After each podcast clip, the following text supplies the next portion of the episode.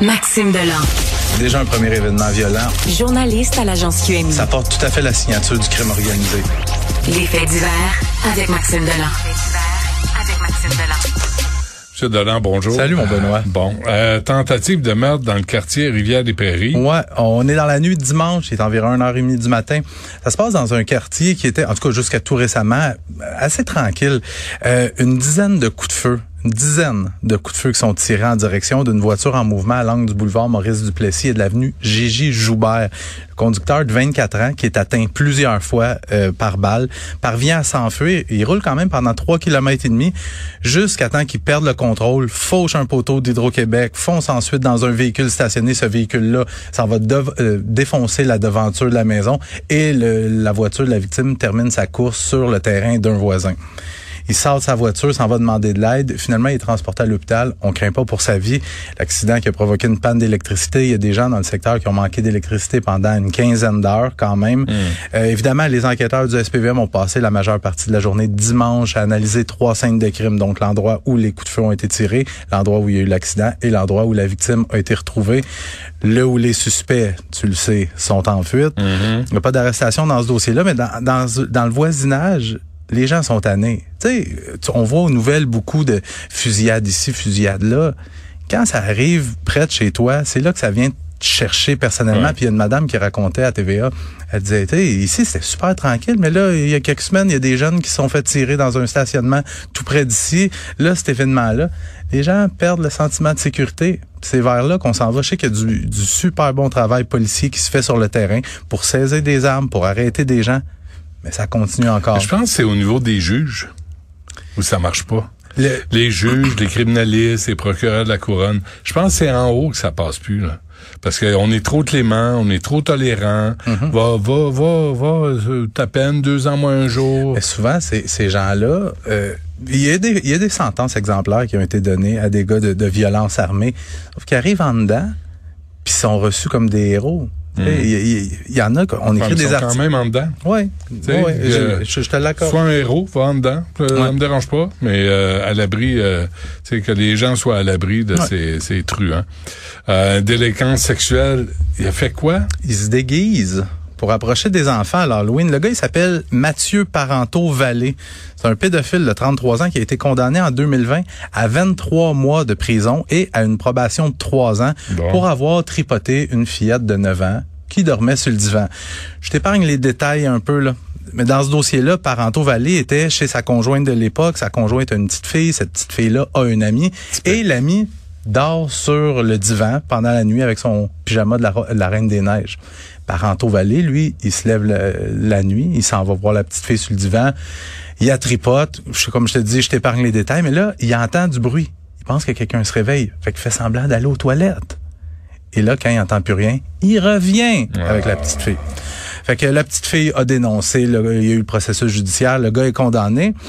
Euh, il a purgé sa peine, mais je te rappelle, il est en probation et euh, trois mois, ça c'est en prison. Euh, trois, trois, probation de trois ans. Donc il, a, fait quoi, 23 mois? 23 mois. il, va pas au pénitencier? Euh, il va pas au pénitencier, mais il va en, en, prison. ouais.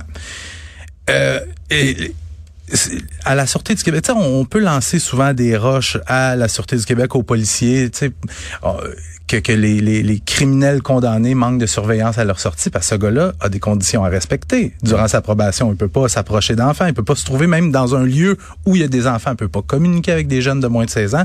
Mais à la Sûreté du Québec, ce qu'on me dit, c'est que on le soupçonnait hein, de, de briser ses conditions. Fait qu'on a commencé à le suivre. Et le soir de l'Halloween, il se déguise. On m'a, on m'a qualifié ça. Il s'est déguisé en rasta. C'était où ça? À la prairie. À la prairie, là, mes enfants sont allés là. Mm-hmm. Parce qu'il y a un gros spectacle vraiment sympathique pour l'Halloween. Alors lui, il était là. là. Ben, ben l'Halloween, c'est la fête des la fête préférée des enfants. Il y a des enfants partout dans les rues. Fait que pour lui, tu sais, c'est ding ding ding ding. Fait que c'est déguisé, on me dit en rasta avec le visage ensanglanté. Mais le rasta avec le visage ensanglanté, il s'est fait pogner par les policiers. Pas pour le vrai ensanglanté. Non non, pas pour ah le du faux sang. Euh, il a de, nouveau été arrêté, quatre nouveaux chefs d'accusation qui ont été portés contre lui. Et là, tu vas être content parce qu'il est demeuré détenu à la suite de sa comparution. Mais tu sais, des fois, des gens qui comprennent rien. On va voir combien de temps ça va durer. Mm-hmm. Hmm. Puis ça, c'est ça, on n'a pas eu le temps d'en parler, Ben, mais ça, c'est une méchante nouvelle. C'est une méchante nouvelle. C'est sorti vendredi, mais je voulais quand même qu'on en tu discute bien, ensemble. tu fais bien. Parlant de pédophiles, euh, c'est les Canadiens qui sont reconnus coupables de leurs d'enfants n'auront désormais plus à craindre d'aller en prison. Euh, vient de trancher la Cour suprême. Premièrement, l'heure d'enfant, c'est quoi? C'est pas compliqué. Leurrer un enfant, c'est d'entrer en contact avec un enfant au moyen d'un- appareil de télécommunication dans l'intention de commettre une infraction criminelle. Euh, une infraction sexuelle, pardon. Donc, le plus haut tribunal du pays a jugé que c'était injuste d'imposer une peine minimale de prison aux délinquants sexuels qui se font prendre. La loi prévoyait qu'une personne reconnue coupable de l'heure devait écoper automatiquement d'une peine d'emprisonnement variant entre six mois et un an. C'est pas énorme, mais c'était une peine minimale. Pour en arriver à cette décision-là, la Cour suprême s'est penchée sur deux cas impliquant des Québécois ayant été condamnés pour l'heure. Je t'épargne les deux cas, mais je vais t'en parler juste de un. Le premier s'appelle, euh, et c'est, euh, la Cour suprême s'est penchée sur le cas de Maxime Bertrand Marchand, qui avait été trouvé coupable d'avoir leurré en 2013 une adolescente de 13 ans. Alors que lui, il en avait 22. Il avait couché plusieurs fois avec cette fille-là. Finalement, l'avocate de la défense, elle avait plaidé que la peine imposée à son client, c'était une peine cruelle et inusitée et que ça contrevenait à l'article 12 de la Charte des droits et libertés. Incroyable. Mais la Cour suprême vient en quelque sorte de donner raison à cette avocate-là parce que dans sa décision, la Cour suprême dit, et je les cite, qu'une peine minimale imposée sans discernement pour une infraction comme celle de l'heure d'enfant, qui couvre un large éventail de cas, court le risque de créer une sanction exagérément disproportionnée et inconstitutionnelle. Tu sais, Benoît, moi, je te vois, je te vois euh, mettre la main dans le visage, mais une peine de prison, faut que ça ait un effet dissuasif. Quand tu vas trop vite en char, on te donne un ticket parce que ça a un effet dissuasif. L'heure d'enfant, là, c'est des, des gens qui ont clairement une déviance, qui veulent approcher des enfants, qui veulent commettre une infraction sexuelle avec eux autres. C'est impératif de les envoyer en prison parce que, premièrement, les pédophiles en prison, c'est pas très bien reçu, mettons.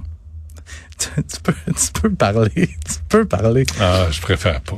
Mais je lisais tantôt un article de la presse canadienne qui disait que 86% des enfants de 9 à 11 ans disposent d'un compte sur au moins un réseau social.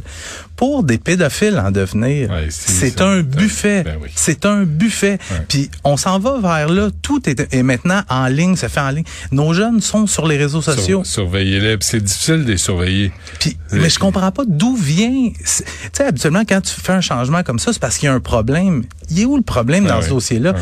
Puis il faut T'es aussi. trop, t'es trop méchant. Faut te laisser faire, mais on, mais on tient pas compte des victimes, Mm-hmm. encore une fois. C'est extraordinaire. Et c'est quoi la cour d'appel? La Cour suprême, c'est le plus haut suprême. tribunal au pays. Tu sais, euh, puis on peut pas leur poser de questions, eux autres. Puis, À quoi tu penses? Mais puis l'autre chose aussi qui est, à- qui est important de mentionner, c'est que ceux qui commettent du leurre d'enfants, c'est des gens bon qui c'est ça, qui, qui essaient d'approcher des jeunes pour commettre des infractions. C'est un continuum, ça va tout le temps. C'est- comme ça, sont faites comme ça. Tu sais, euh, quand ils, ils Non, violent- mais c'est parce qu'il faut les punir. Oui. Là on, leur- là, on dit, on peut plus les punir. Faut pas les punir. Ben, bravo, esti. Violer des enfants. Lâchez pas. C'est parce que il y a pas d'effet dissuasif. T'as as le gars Ouais. chez eux qui va se Va mettre à aborder des enfants. Qu'est-ce qui peut m'arriver? Je- Ouais, pas de j'irai pas en dedans. Puis à un moment donné, ça pour eux, c'est plus assez. Ouais. Fait qu'ils passent au niveau supérieur. Tu sais, il faut arrêter de penser que les, les, les pédophiles qui sont dans un parc pour enlever des enfants. On n'est plus là. là. même Ça se passe se sur Internet. Ouais. Et là, ce qu'on vient de dire avec cette euh, situation-là, ben, c'est, regardez, faites-le, c'est pas correct, mais vous irez pas en prison. Il n'y a pas de conséquences. Merci, Maxime. Salut, à demain. Hmm.